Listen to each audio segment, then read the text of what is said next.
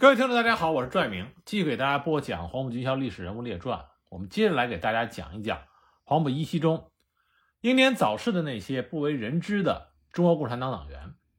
那么今天首先来介绍的这个人，他的名字叫做冷香佑，他是在一九零三年出生于山东省苍山县神山镇。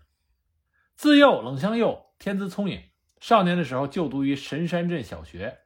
一九一九年。考入山东省立第五中学，也就是现在的临沂第一中学。受到五四运动的影响，一九二四年一月，他由他的表哥张伟村介绍加入了国民党。国民党一大之后，张伟村名义上兼任国民党北京地方执行部副监察委员。他回到山东以后，推荐进步青年学生报考黄埔军校，冷香佑就是他推荐的成员之一。根据黄埔军校一期同学录中的记载。冷香佑一九二四年春节后离家去上海，三月十四号到达上海，参加了黄埔军校初试。他的考试主官不是别人，就是毛泽东。初试合格之后，冷香佑坐船前往广州，四月参加复试，五月中旬录入黄埔军校一期步兵科，编入第四学员队学习。一九二四年十月三日毕业之后，曾任黄埔军校教导二团排长。一九二五年二月，参加了青军会的活动。一九二四年七月，由陈赓介绍加入了中国共产党。从同学录里可以看出来，早年间冷香佑与毛泽东、周恩来、陈赓都有过直接的交流。他是黄埔一期中招收的十名山东籍学员中的一名，是唯一一名临沂籍的学员，也是山东籍唯一一个参加了第一次、第二次东征、北伐战争、南昌起义、会昌战役。和潮州阻击战的共产党员，冷香佑家兄弟四人，他在家排行老二。他的祖父和父亲都是远近闻名的名医。冷香佑读书期间，学习成绩非常优秀，而且善于团结同学。他留给他后人的书籍里，包括《书经精华》《论语》《孟子》等书上，都能看见他用毛笔工工整整做的笔记。他写了一手的好字，为了练字，他把他自己所见的石碑上的碑文都拓下来，照着拓片一遍一遍的临摹练习。冷香佑不仅写了一手好字，而且擅长文辞。翻看保存下来当年他写的文稿，里面有国家财政日行困难，而国民生活程度日渐增高，其原因何在，并建议补救之策。道德之治人言语法律论，出以皆物以中术为本论。这些文章侃侃而谈，抒发了他作为一位爱国青年的爱国之情。从仅存下来的这些文稿可以看出冷香佑的文学才能，同时也可以看出冷香佑在就读山东省立第五中学期间，已经萌生了忧国忧民的爱国思想和崇高的道德情操。冷香佑的家乡青竹村是一个远近闻名的武术村。青竹太祖长拳在苍山一带小有名气。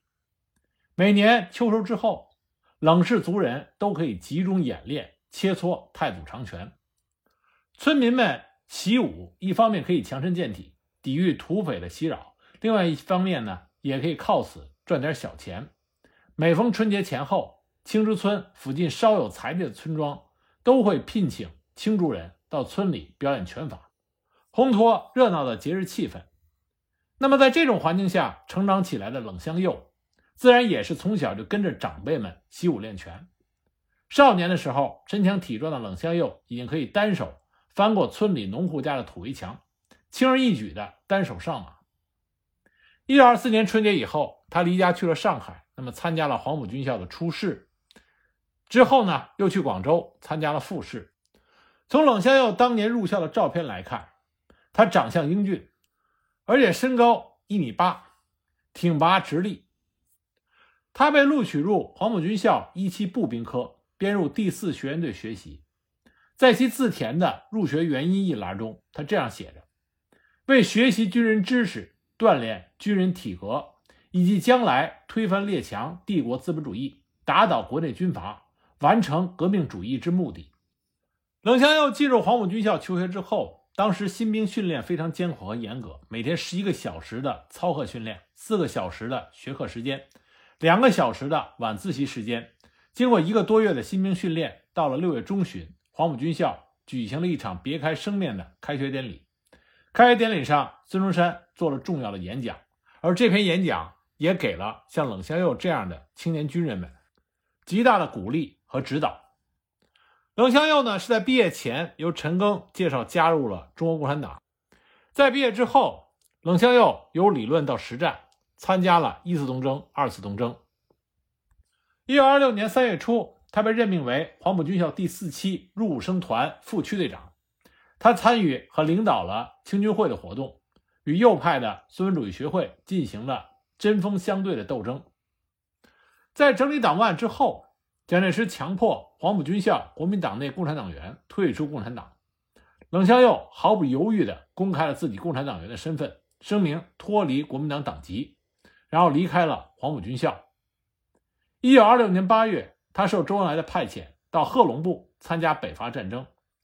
一九二七年四月十二日，蒋介石发动四一二反革命政变。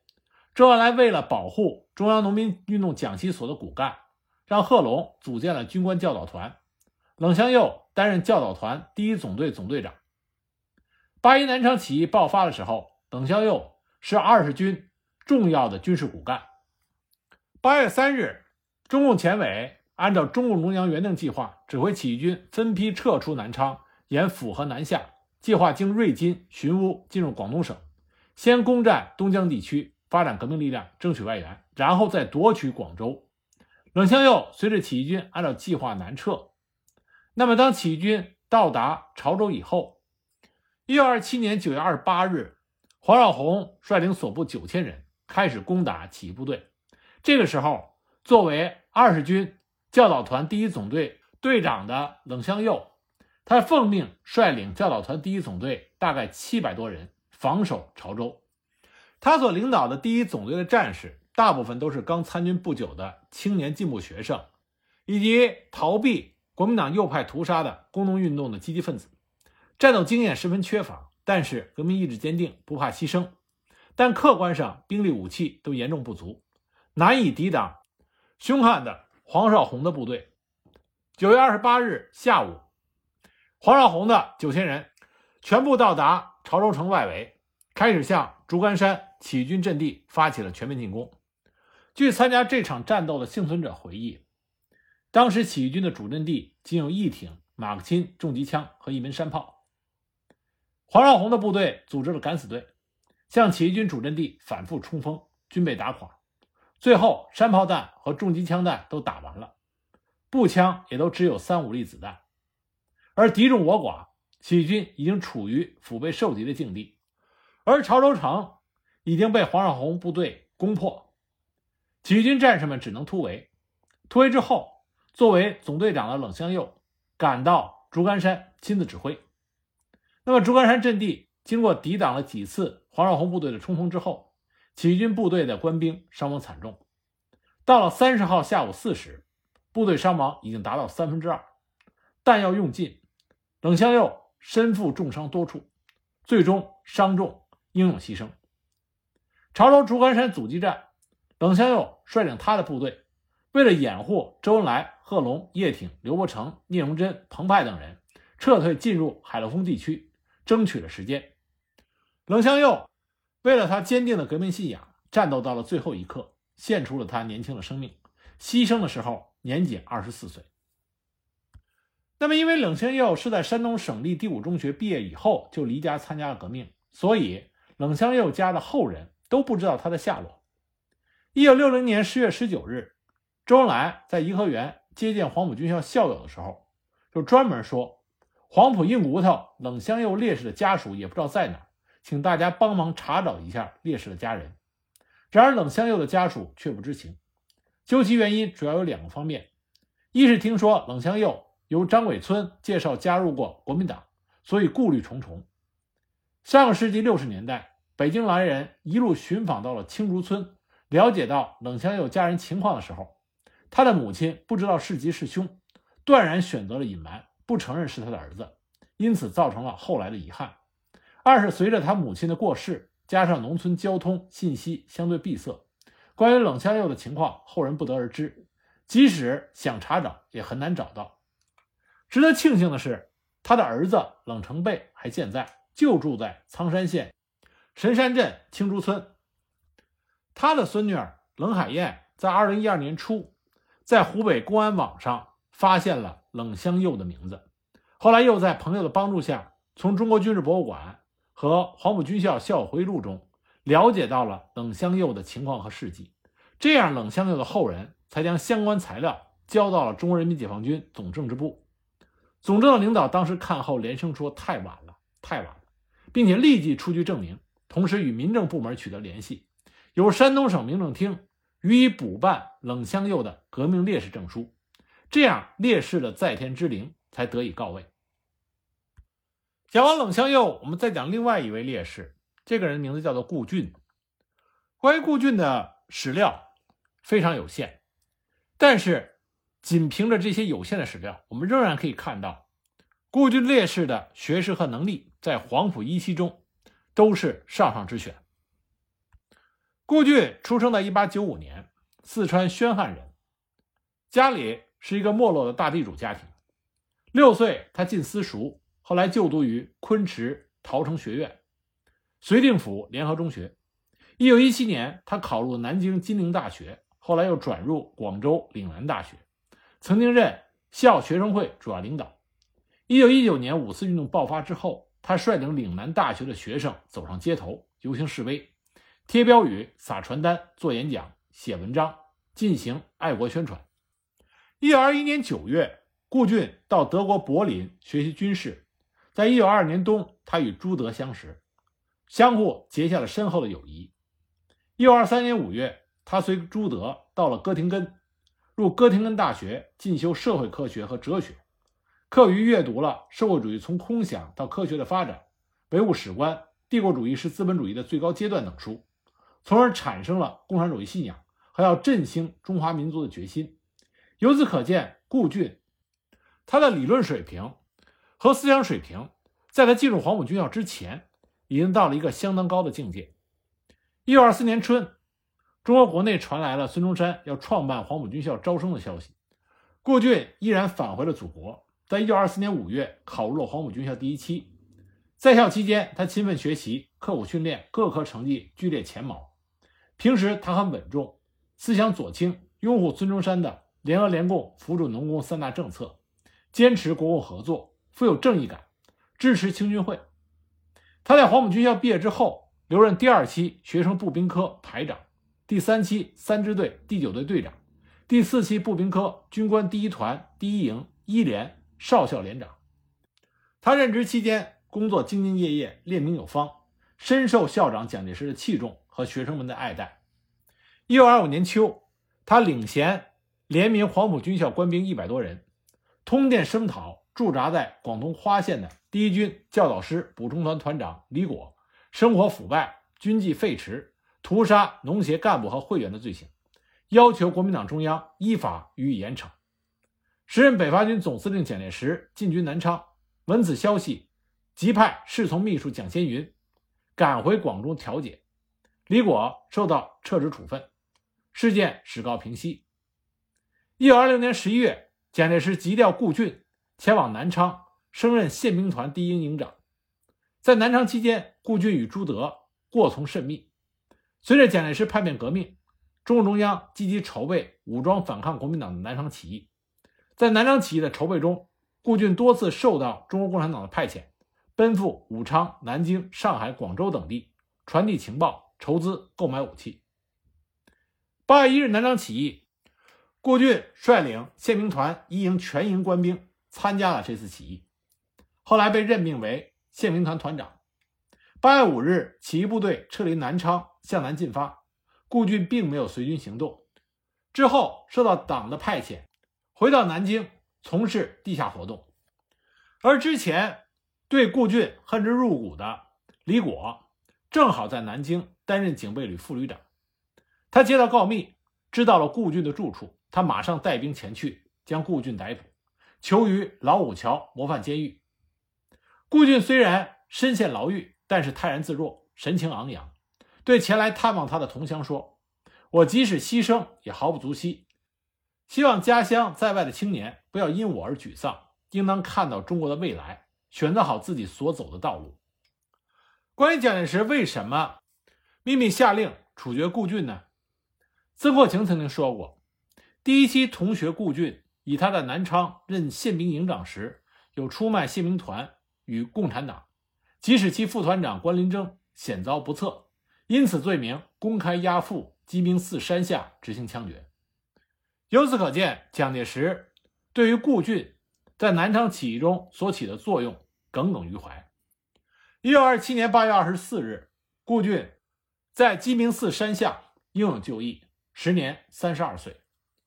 除了上一集我们讲到了几位烈士，和这一集讲到了两位烈士，其他在南昌起义前后壮烈牺牲的中国共产党黄埔一期生，还有二十军一师一团党代表武文生，三师经理处处长郭德昭，他们是在江西会昌战斗中牺牲的。一九二七年四月十五日，李济深在广州发动了四一五清党，大肆捕杀中国共产党员。我们之前已经讲到过，当时黄埔军校政治部主任熊雄、黄埔军校政治教员肖淑女、时任中共黄埔军校特别支部书记、黄埔军校政治部党务科科长的杨其刚，都在四一五清党过程中英勇就义、壮烈牺牲。那么还有一位黄埔一期生，也是在四一五不幸被捕、英勇就义的，这位就是时任。黄埔军校入伍生政治部主任，国民党中央军人部驻粤委员，中央兵工实验场国民党党代表的谭其敬。谭其敬别号霍明，一九零四年三月十日生于广东罗定县一个农民家庭。一九一三年，他进本乡初级小学。一九一七年考入县立第一高级小学。一九一九年小学毕业之后，在专科学校读了两年。一九二二年考进了广东省立第八中学读书。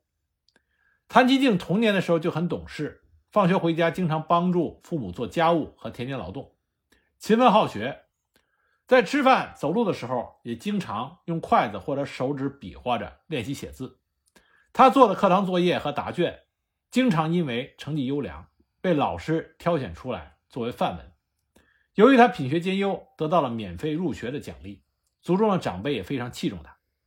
一九二四年，在中国共产党的推动下，孙中山改组国民党，制定了三大政策，开展国民革命运动，革命统一战线建立，有力的促进了工农群众运动的蓬勃发展。广东成为了大革命的中心。正在中学读书的谭其敬爱读进步书报，受到革命思潮的影响。一九二四年春，他得知黄埔军校开始招生，决定投笔从戎，献身革命。考入黄埔军校一期之后，来到广州。在军校里，他写了这样一首诗歌：“效班超投笔从戎之志，为国为民，拯救贫苦农民于水火，虽粉身碎骨不容辞，国不宁，誓不回乡。”在军校期间，谭其敬如饥似渴地学习革命理论，苦练军事技术，思想进步很快，成绩优良。军校一期毕业之后，谭其敬留在军校，被分配到周恩来领导的政治部工作。在一年多的时间里，他先后担任过指导员、教导团连党代表和组织科员等职，致力于军校的政治工作。他与廖仲恺、周恩来、何香凝等革命领导人常有书信来往。在他们的指导下，谭其敬忠实地执行着军校制定的军事与政治并重的办校方针，对学生既重视军事训练，也重视政治训练。他按照周恩来提出的政治工作方法，深入到班排中去。关心和了解学生的生活和思想，帮助他们解决困难，在艰苦细致的工作中摸索到军队政治工作的一些规律和方法。他撰写了《怎样做一个政治指导员》和《怎样做一个武装党员》等文章。他每到一个地方，就会让群众宣传革命道理。他曾经写信回乡，动员家乡的父老乡亲支持国民革命，劝告自己的叔祖退租退押，放弃收租剥削。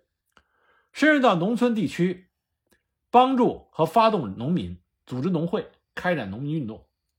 一九二五年六月，谭其敬等六人受到革命政府的派遣，前往东莞、宝安两县训练农军。一九二六年，谭其敬被任命为中央军事政治学校入伍生部政治部主任。北伐出师之后，国民党中央军人部设立临时驻粤委员会，任命谭其敬为委员，参与筹划和处理广东、广西、福建驻军的党务和设置党代表等事宜。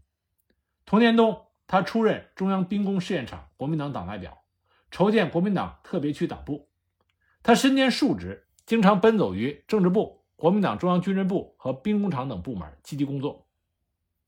谭其敬认为，革命理论是革命运动的基础，没有革命的理论，就没有革命的运动。他十分重视向革命队伍灌输革命理论，宣传孙中山的新三民主义等革命主张，用于指导革命行动。他曾经在入伍生部办的《民众的武力周刊》上发表了很多文章，认为辛亥革命之所以失败，在于革命党缺少有组织训练的群众作为基础，指出工人阶级是民族革命运动的先锋队，百折不挠的敢死队，要求革命队伍必须坚决贯彻执行孙中山制定的联俄联共扶助农工的三大政策，把一切尚未组织起来的民众赶快组织起来，使国民革命中主要力量的工人阶级。广大的农民群众和城市的小商民结成巩固的革命战线，并使武力与民众结合起来，造成有广泛群众基础的强大的革命武力，来推动国民革命运动的发展，铲除国内一切恶势力，准备直接与国际帝国主义者对垒，完成国民革命，建设民主主义自由独立的中国。他强调，纪律是党和军队的生命，革命党人和革命军人的行动必须完全的集体化、纪律化。绝对受党纪和军纪的支配，一定要消除一切旧思想、旧习惯、旧行动，在艰苦患难中奋斗，养成坚忍耐劳、百折不回的精神。只有用这样的高标准进行严格的政治训练，才能培养出一支主义明、有理想、不怕牺牲、纪律严明的革命军队，战胜敌人。谭其敬严格要求自己，处处为军人之表率。他经常以“吃得苦中苦，方为人上人”这句名言来自勉。还在自己的办公室里贴上一副律己的格言：“酒为穿肠之毒物，烟为灭种灭国之祸根，色为削肉之钢刀。”他天天面对着这个条幅，时时的反躬自问，规范自己的思想行为。他的收入不算少，但从不乱花钱，除了自己的基本生活之外，都用以助人。谁有困难，他都乐于相助。一九二七年初，谭其敬与熊雄等。一起任军校国民党特别党部监察委员。北伐军克复上海、南京之后，军校特别党部决定召开全体党员大会。谭其敬和熊雄都是筹备委员会委员。四月初，大会顺利召开。谭其静是大会主席团成员。会议重申，北伐的胜利是武力与民众结合的胜利。我们必须与国民革命中主要力量工人阶级、广大的农民群众及城市小商品结合成巩固的联盟。使武力与革命民众完全结合起来。会议根据当时革命阵营内部右派势力打击共产党、限制工农民运动、破坏国共合作、分裂革命队伍的严重的事态发展，再次强调了联俄联共扶助农工的三大政策，号召革命者警惕敌人分裂革命的阴谋。四月二反革命事变发生之后，广州的形势急转直下，在紧急关头，谭其敬根据党的指示。留在广州坚持斗争，他的朋友都为他的安全担心，有人偷偷的劝他趁早的脱离中国共产党，不然暂时离开广州避避风头也好。谭其敬坚定地说：“怕死就不革命了，干革命就是随时准备牺牲的。”他坚守岗位，毫不畏缩。风声越来越紧，为了做好应变的准备，保存革命力量，他深入到入伍生各团营去，找共产党员和共青团员谈心。要求大家提高警惕，时刻准备战斗。四月十五日清晨，他在芳草街的家中整理文件的时候，广州警备司令部的军警突然包围了他的住宅。两个持枪的军警敲门，谭其敬出来开门。军警就问谭其敬先生在家吗？谭其敬一见来人是全副武装的军警，就机警地说他不在家。军警就追问说你是何人？他回答说我是他的弟弟。军警听后冲到屋里搜查，并向同住的女工打听谭其敬的行踪。一位女工已经听到了谭其敬与军警的对话，也感到情况有异，就连忙对军警说：“谭其静还没有回来，刚才那个人是他的弟弟谭其炯。”但很可惜，因为口音的原因，静与囧，他的读音相近。军警听了以后，立刻就逮捕了谭其静，给他戴上了手铐脚镣。谭其静的妻子梁九妹当时就冲出来要和军警拼搏，结果被踢倒在地上。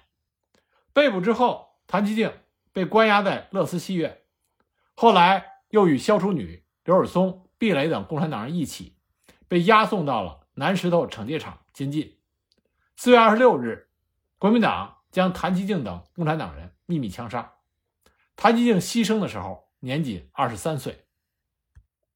他和杨其刚一样，如果能够活下来的话，一定会为中国共产党的军队政治工作做出重大的贡献。